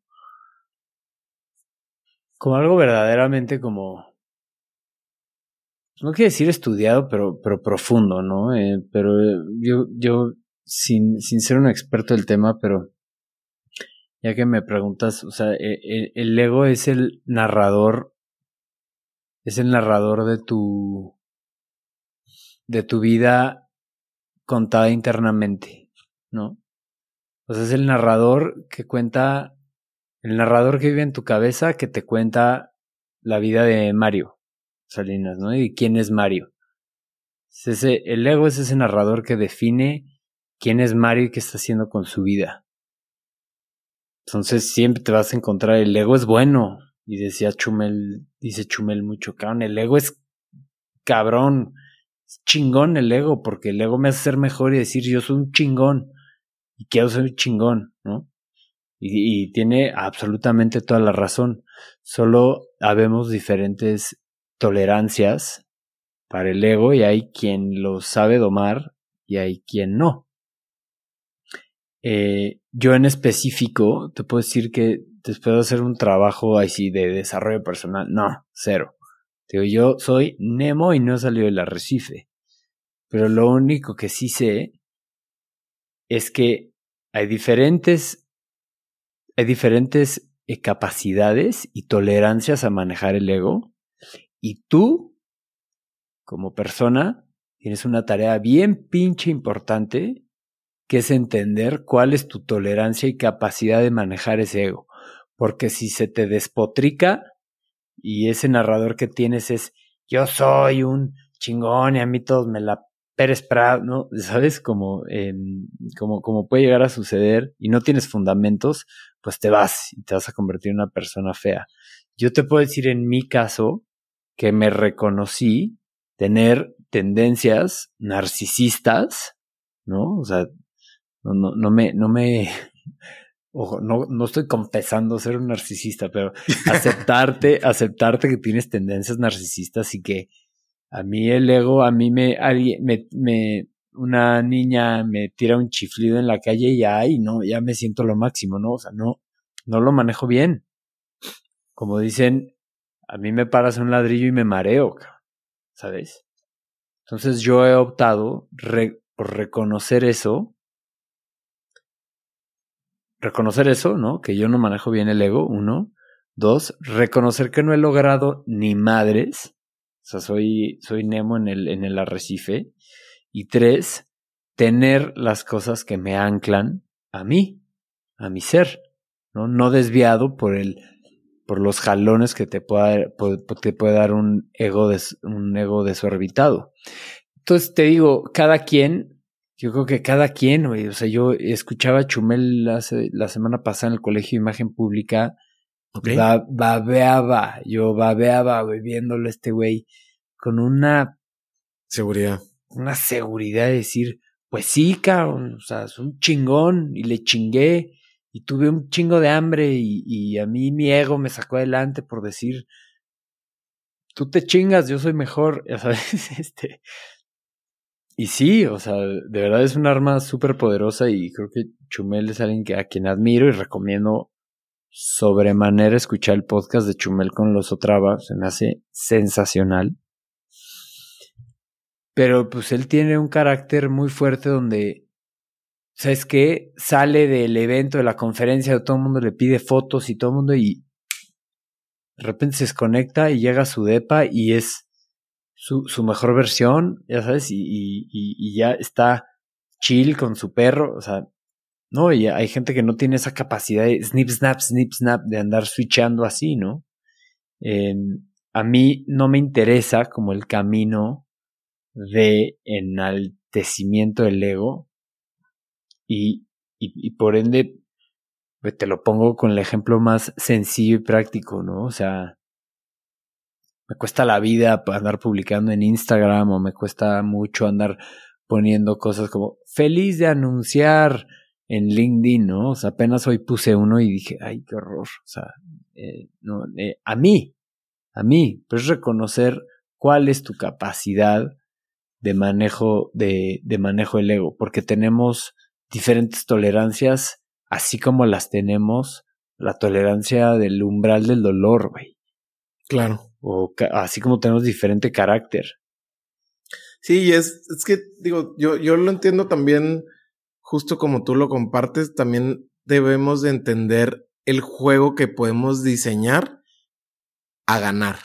Y si ese juego no, o sea, si ese juego de la exposición de la figura pública no es el que realmente te deja dormir en la noche, que creo que esa es la métrica, o al menos que duermas bien y, y con una calidad de sueño que, que, como adulto puedas terminar siendo funcional, sí. pues quizá, quizá ahí no es, güey. Y prueba, prueba otro formato, experimenta, pivotea, porque hay algo ahí que no te está dejando ser. Entonces, eh, y, y, y sí, digo, sí, sí, digo, yo no sé si porque será paisano Chumel o porque claro, es de tu hay como que muchas amistades en común, pero, pero sí, sí, sí, sí, he seguido mucho su historia y, y sus entrevistas también son, son un gran aprendizaje para mí de, de, del de lo que significa, de, de, las bendiciones que significan tener hambre, tanto en lo literal como en lo metafórico, y eso, eso, eso como que yo tengo mucha afinidad porque en ciertas etapas de mi vida también creo que he tenido mucha hambre, así literal y metafórico, y, y a mí me gusta, me gusta porque es como la gasolina, pero también después veo partes que digo, no, pues se nota que, y es más, bueno, yo entrevisté a Víctor Hernández, que es el ex productor de, de Chumel, muy amigo de él, y, y, él lo decía, le, y es rápido nada más para conectar con lo que, con lo que mencionas, pero antes de que pasara lo que pasó con el pulso de esta explosión mediática y que estaban dentro, están, siguen estando dentro de, de la agenda nacional. Antes de todo eso, Víctor le decía a Chumel, acá en Chihuahua que el día que le, alguien le pusieron una cámara a Chumel, este güey, o sea, este güey hacía imitaciones de Yair de la academia, que seguramente todos nos vamos a acordar, al menos de generaciones recientes o, de las de nosotros. Él hacía imitaciones de, de Yair y, no tenía ni una, ni una cámara. Dice, el día que él se la pusieron, ya, güey, valió madre. Este güey se fue, o sea, encontró su hábitat. Entonces, de eso se trata, de encontrar nuestro hábitat, creo yo. Claro, o sea, totalmente, pero. Y, y, y, y, por las razones correctas. Exacto. ¿no? Pero tú te puedes adaptar a varios hábitats, pero. Pero tienes que saber por qué optas o no estar en uno, ¿no? Yo, en particular, tengo esa disonancia, esa, ese desentendimiento, ese choque donde deseo algo o sea, deseo ser famoso, güey. Deseo ser chumel, ¿no? Eh, pero, lo, pero luego digo, sí, güey, pero es que lo único que sí he hecho bien es que entiendo que para mí es por las razones incorrectas. Claro. Yo, yo, yo, Íñigo. Entonces digo, no, o sea, es que no, o sea, sí, ese deseo, sí, está muy cabrón, o sea, quiero reconocimiento, quiero premios, quiero, pero hay otras cosas más importantes para mí, ¿no? Y, y, nada más, o sea, y, y, está perfecto, ¿no? O sea, está a toda madre las personas que desean o opten ese camino, que persigan eso, no tiene absolutamente nada de malo, al contrario. Solo yo hablando desde mi experiencia es que, pues yo me doy una palmadita a mí mismo, decir, bueno, pues hice un buen esfuerzo de tratar de entender qué pex y pues saber dónde sí dónde no. Pero, pero sí, justo el ejemplo de Chumel, pues es, es muy bueno. ¿A dónde quieres llevar ese movimiento que están generando, picando todos los botones que están haciendo? Entiendo que eh, en algún momento, o creo que actualmente están levantando inversión para, para crecer, seguramente, pero ¿a dónde lo quieres llevar en los próximos tres, cinco años? Porque el potencial o el techo ya sabemos, ¿no? Ahí están los números. Eh, hay mucho parque para dónde hacerse. Hablando sobre todo de la región, es decir, de habla hispana. Ya quitándonos este, a este vecino que, que también ha dado mucho, que es Estados Unidos, pero mm. ¿qué, ¿a dónde lo quieres llevar? ¿Dónde se ven en estos tres, cinco años hacia adelante? Hay una visión, hay una visión muy clara que es em, las siglas. De, nuevo pido disculpas por el anglicismo, pero me gustan mucho las siglas PHC. Es Personal Holding Company. O sea, una, una empresa holding personal. Y este, esta figura que empieza a emerger en Estados Unidos, yo la veo, obviamente, como todo, llega a México con algo de retraso, pero lo que describe es estas personalidades auténticas, con mucha vitalidad, con una capacidad de conectar con audiencias donde crean empresas. Te ya dejan de ser influencers, ¿no? Ah, tienes followers, eres influencer. No, esta es la, la nueva la nueva versión o el futuro de la versión de un creador de contenido en influencer es cuando pasa de ser creador de contenido a empresario. Hablas como el ejemplo de Tim Ferriss, Joe, etc. Osotrava, sí, ¿no? Eh, esto lo vamos a ver a gran escala. Eh, vamos a ver personas convertirse en billonarias. Ya. Eh, de personas que entienden cómo jugar ese juego y hacer un negocio, ¿no? Y el, el, el, el, playbook, la receta es muy sencilla, es haz algo que le llegue al, al, corazón de las personas, no a todas las personas, algún nicho de personas, creas una audiencia, esa audiencia la conviertes en una comunidad y alrededor de la comunidad creas productos. Suena muy sencillo, pero sí, hoy, hoy en día hay en México pues pocas personas que lo están haciendo, como el maravilloso Sotrava, que pues hace cursos, pero tiene su mastermind, pero tiene su taller, pero tiene su, o sea, N mil cosas, ¿no?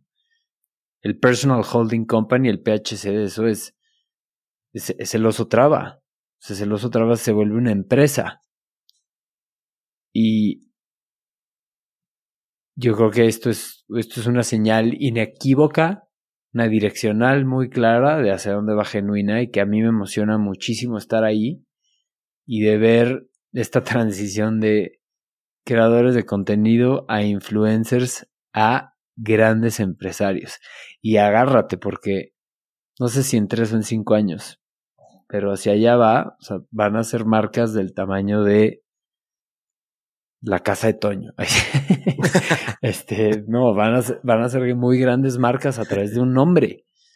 O sea, los nombres se van a volver marcas. Em, pero más allá de eso, Mario, eh, es que es bien pinche divertido contar, contar, contar buenas historias. Contar muy buenas historias y y poder compartir un poquito de empatía en el mundo. Oye, quería preguntarte, habla, ahorita que hablabas de, empatía, eh, me platicaba Isabel de un par de anécdotas donde, pues, güey, yo las escuchaba y más allá de, digo, de lo gracioso, eh, que no está mal, al contrario, Pero esta parte como ocurrente que tienes de resolver problemas, se, no, sé, no sé si hay algo más a profundidad o algún modelo mental que tú entiendas como al final del día resulta cae en la, en la creatividad, o sea, diferentes maneras de resolver un problema. No sé si tengas como un modelo basado en, en todo lo que me platicaba Isabel de, de anécdotas muy ocurrentes. Unas de, de, se entiende por qué y otras que decías, wow, o sea, la verdad es que no hubiera pensado eso. Pero no sé si lo entiendes como un modelo mental o realmente recurres al momento de, de lo que tú quieres solucionar y cómo lo quieres hacer. Uy, pues mira, Mario, me encantaría decirte algo mucho más auténtico y poderoso de mi modelo mental y es algo muy, muy pinche sencillo. Soy, como dice mi estimado amigo Ricardo López Cordero, soy un mono de dos trucos, cabrón. E, en este caso en específico, tratando de descifrar algunas de las anécdotas a las que te refieres, es que subestimamos, o sea, yo algo que hago es que nunca subestimo el poder ni el tamaño del Internet. Ok. O sea, de verdad es que Sí, obviamente, ¿no? Ay, pinche Íñigo, es un genio, qué gran aporte al podcast decir que el Internet es una gran herramienta. No, pero es que de verdad subestimamos el poder del Internet. O sea, puedes encontrar a la persona que sea y aprender lo que sea de forma gratuita. O sea, yo vivo por esas, por ese dogma de fe de Naval Ravikant. Eh, recomendada lectura el almanaque de Naval Ravikant que es, puedes aprender lo que sea en línea, o sea, puedes aprender lo que sea en línea y gratis. O sea, o sea, la información está ahí. Lo que falta son las ganas de buscarla. Yo no tengo ni medio pinche modelo mental que presumir y me encantaría decir algo mucho más sofisticado y profundo, pero lo único que sí he tenido como una muy buena herramienta es nunca subestimar el poder del Internet y encontrar soluciones a cualquier tipo de problemas ahí. Pues, Pero es que una de las anécdotas, güey, fue totalmente offline. O sea, fue de cómo conociste a la mamá de, de tu novia, güey. Ah, sí, esa, sí, esa, esa es, bueno, esa no tiene nada que ver con el internet. y es muy buena. es muy buena, güey. Pues, o sea, Mira, ya, ya, que, ya que sale a colación, em, eh, hay, hay, una palabra en inglés que no sé cómo no sé cómo podamos traducir, pero eh, eh, me, me, fascina. Yo creo que me, me, me, me preguntabas hace rato una pregunta que agradecí muchísimo, que como algunos mantras, ¿no? Eh, y uno, uno, uno favorito mío, que a ver si me ayudas a traducir, es unapologetic kindness. Como. Ah, ok. Como. amabilidad o, Sí. Ajá.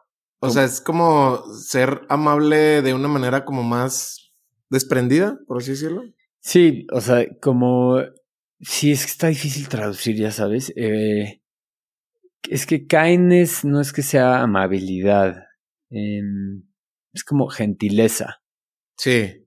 Pero el, unapologetics se refiere a como que tomar muchos riesgos, ¿no? Creo que se traduce, ya, gracias, Mario. A ver, creo que ya les, es tomar riesgos absurdos siempre y cuando lleves la bandera o el escudo de la gentileza.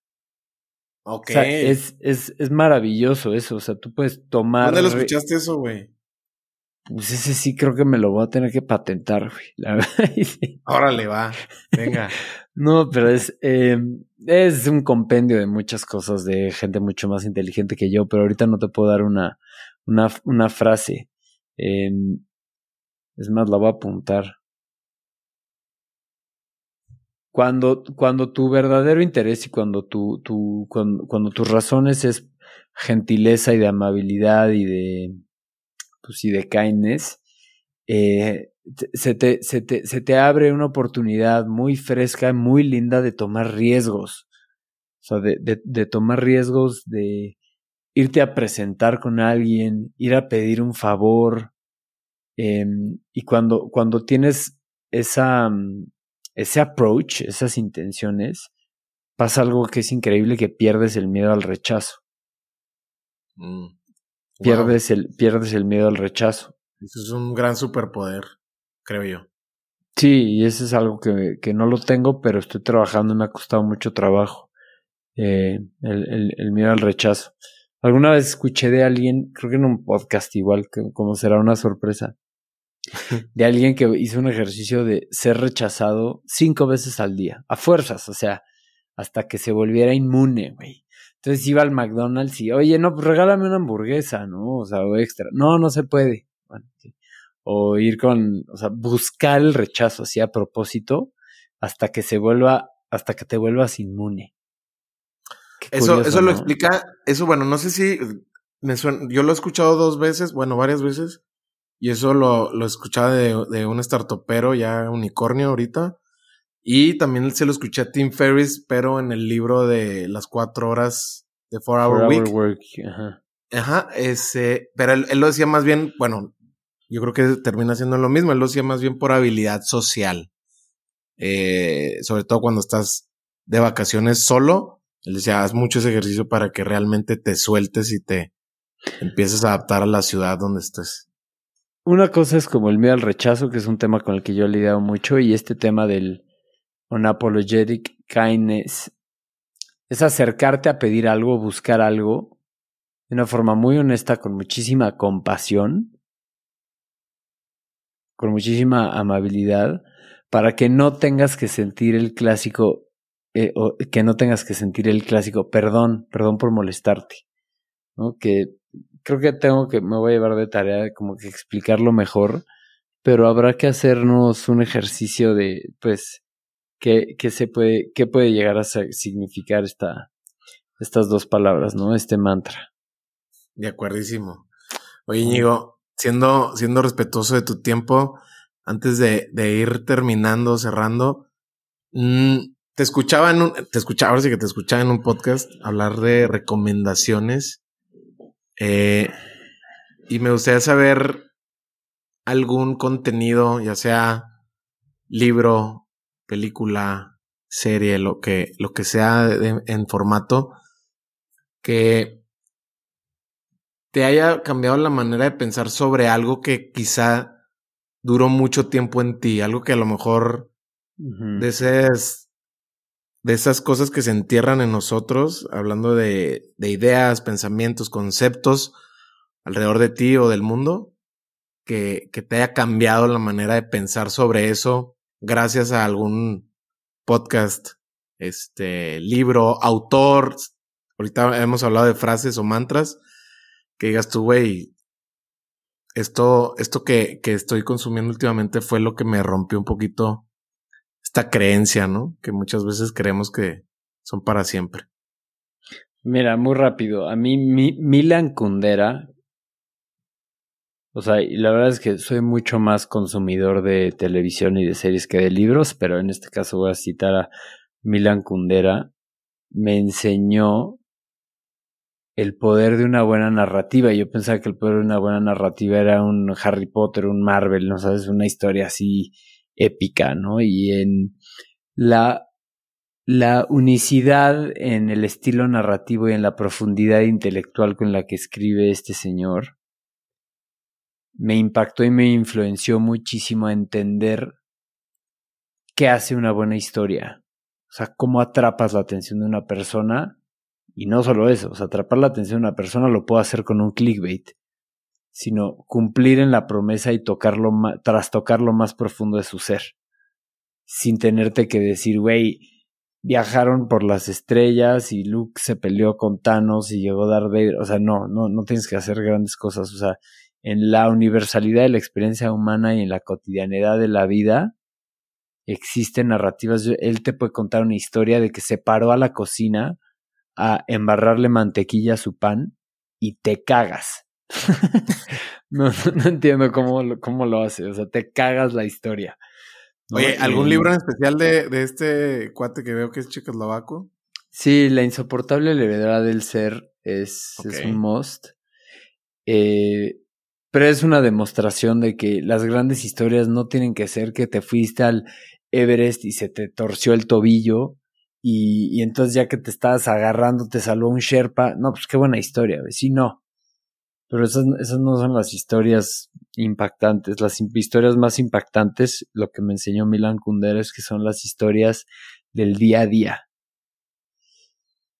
Eh, y él escribe con una mezcla muy única de filosofía, em, como que filosofía y un muy poderoso poder del, de la naturaleza humana. Y eso se vuelve muy contagioso. Eh, la otra cosa es Naval Ravikant. El aprendizaje Naval Ravikant es dejar de rentar tu tiempo. O sea, Naval Ravikant hace una pregunta que es, ¿cómo crear wealth? Wealth se traduce como riqueza y riqueza está mal entendido como dinero, ¿no? O sea, pues no es lo mismo riqueza que pues ser rico.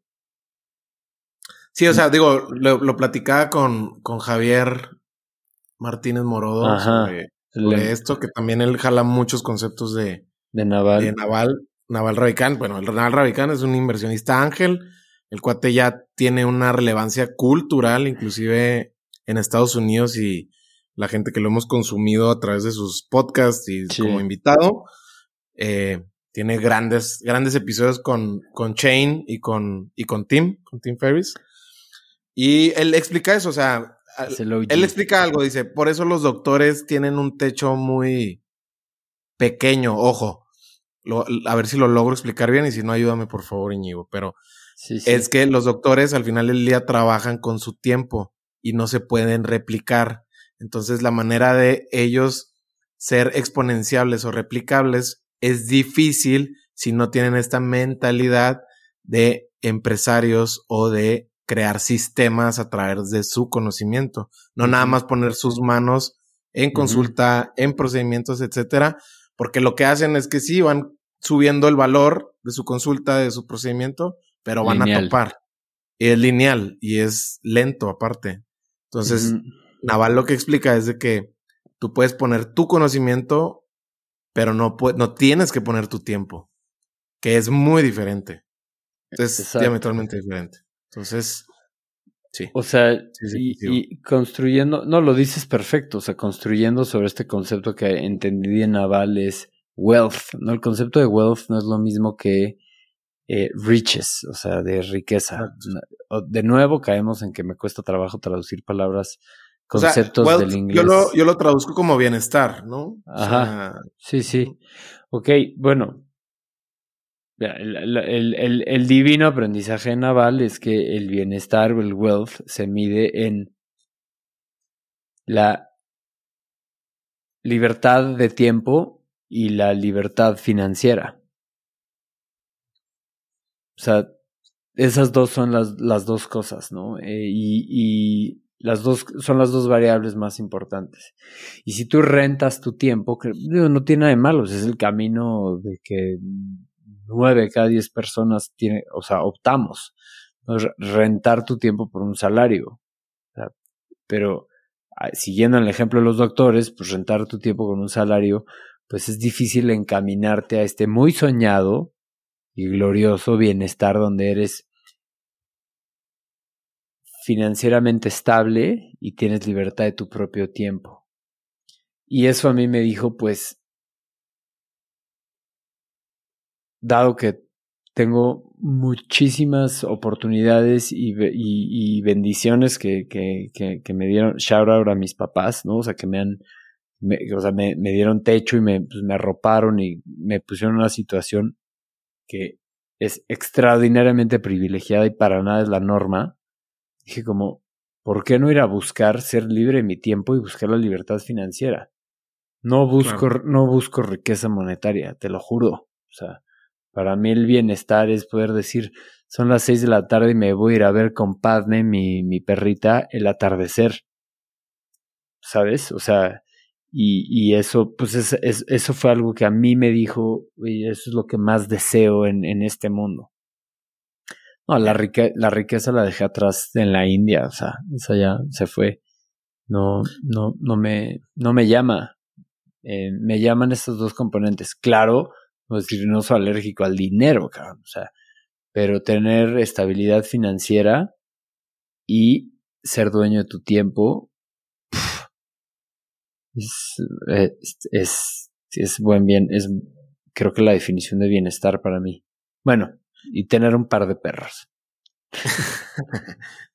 Oye, Íñigo, eh, ¿algún proyecto? Y ya no hablemos nada más de trabajo, y si lo quieres dejar en, en genuina está perfecto, pero algo que te esté emocionando eh, en el corto, mediano plazo para, para ti o para tu compañía.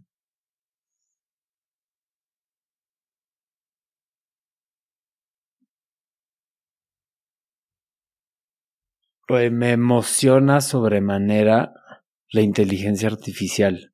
O sea, no te puedo explicar la cantidad de tiempo que me paso leyendo en newsletters, en videos de YouTube, eh, la nueva herramientas, la nueva herramienta que, que salió para automatizar, no sé, tu lista del súper, lo que sea, solo no me deja de sorprender la posibilidad de nuevos proyectos que podemos tomar en la empresa gracias a las ganancias de productividad obtenidas por la inteligencia artificial. Ya. O sea, si antes podemos tomar cuatro proyectos, yo estoy viendo la manera, no la tengo todavía, ¿no? estoy viendo la manera de que gracias a la inteligencia artificial, optimizando procesos y maximizando productividad, si antes teníamos cuatro proyectos, ahora pueda sacar doce. O sea, yo, yo, yo creo que, que ese 3X es posible. Eh, o va a ser. Eh, y, y, y, me emociona que si ahorita pues estoy supervisando directamente cuatro podcasts, que pueda supervisar doce. ¿no? Apoyado de estas herramientas. Qué, qué, fregón. O sea, siento que, que me puedo volver un pulpo, ¿no? Eh, de, cierta forma. Ahora, eh, ojo, te puedes volver un pulpo en el mismo tiempo, porque tampoco no es que vayas a diluir tu tiempo y te vas a volver loco en 24 horas. ¿no? Claro, claro. Y, y, y, otra cosa que me emociona sobremanera, Mario, y es, ya te he comentado aquí como mi pasión por la vida salvaje, por la naturaleza, es que va a salir Planet Earth 3. No sé si alguna vez viste Planet Earth 1, Planet Earth 2, pero es esta serie muy famosa, muy premiada de la BBC, donde cubre pues el mundo, el medio ambiente, la naturaleza, la vida salvaje. Eh, y, y ¿No es la serie que es narrada por... ¿Por quién es narrada? ¿No es por Will Smith? No. No, es este, es David Attenborough, que es este, lo has escuchado siempre, es este señor de sí. 95 años. Sir David Attenborough, que me claro. perdone, ¿no? Es un caballero anointed by the Queen. Es la voz inconfundible de este viejito adorable que es patrimonio de la humanidad eh, por todas sus aportaciones al mundo de la biología y la, y la ciencia. Eh, pero sí, la serie de la BBC, Planet Earth 1, Planet Earth 2 y ahora que va a salir Planet Earth 3, no es poca cosa, ¿eh? O sea, la verdad es que te digo, no es, ay, güey, va a salir un documental que me encanta. No, o sea, es un hito de la humanidad. O sea, las cosas que se están haciendo y los, la inversión que se está haciendo para ir a captar hasta los fines del mundo y del planeta estas escenas para mí son, o sea, es un legado imborrable para, pues, las generaciones futuras que probablemente no puedan disfrutar de, de eso en, en el mundo, ¿no? En es una mundo, muy, muy buena noticia. Sí, de acuerdo, de acuerdo, de acuerdo. Oye, Íñigo, pues nada, muchas gracias por tu tiempo. Sé que no, hombre. eres una persona que funcionas más de noche que de mañana. No sé si ya hayas cambiado algo eso, pero te agradezco mucho tu tiempo. La pasé yo genial, mucho, mucha reflexión de por medio. Sí, sí, de no sé si quieras agregar algo más, Íñigo. No, nada, Mario. La verdad es que muy, muy, muy agradecido de, de, de, de poder platicar contigo. muy agradecido. Eh, platicábamos que del ego y todo, ¿no? Y yo decía como, nada, no me gusta tanto perseguir mi ego. Bueno, a todo mundo, ego, ¿no? Les encanta hablar de lo que les gusta. Y, te, agradezco, mucho esa oportunidad y felicidades por, por lateral. Y pues nos vemos en Tripeando. Nos vemos en Tripeando. Ya, ya, ya lo pusiste público, güey. Entonces, sorry, ya, ya, tú sabes que cantado vale doble. Pues, ¿se puede editar? Oigan, muchachos, hablando con la pared, güey. No, no, no, seguro, seguro, seguro, seguro, ah, seguro. Gracias. Em, segurísimo que sí. Será, será un honor, muchas gracias. Y algo que agregar, pues no, nada más eh, una frase que repito mucho es, si no te gustan los podcasts es porque no has escuchado el podcast correcto. Correcto. De acuerdísimo. Y, buena, frase, ¿eh? Y escuchen podcasts que no sean de entrevistas, como Tripeando o como Lateral, que son increíbles. O sea, también escuchen esos. Pero denle la oportunidad a los podcasts narrativos, que son mis favoritos, y siento que hay una muy buena forma ahí de conectar con las personas. De acuerdo. pues cambio y fuera, mi Mario. Muchas gracias. Íñigo, un abrazo hasta Ciudad de México. Seguramente volvemos a conectar pronto. Y pues nada, espero la gente conecte tanto como yo con, con este episodio. No, gracias. Espero que lo hayas disfrutado y no nada más me estés diciendo por decir. Sin duda me sentí muy identificado con Íñigo hablando sobre el impacto que ha tenido el podcast como formato en nuestras vidas y todo lo que viene en términos de alcance, proyección y relevancia como industria y sí, es algo a lo que le vamos a apostar con todo en este 2024. Y a ver, ya sabes, si te gustó el episodio, ayúdanos a compartirlo con quien tú quieras vía WhatsApp. Te aseguro que te lo va a agradecer. Además, nos ayudas muchísimo a crecer esta comunidad. También nos puedes seguir en Spotify para que no te pierdas ningún episodio. Por último, me encuentras en Instagram como Mario Salinas. Escríbele a Íñigo, arroba Íñigo Alegría G y dile qué te pareció el episodio. No olvides etiquetarnos en tus historias con la frase reflexión o aprendizaje que más te gustó. Nos vemos en el próximo episodio.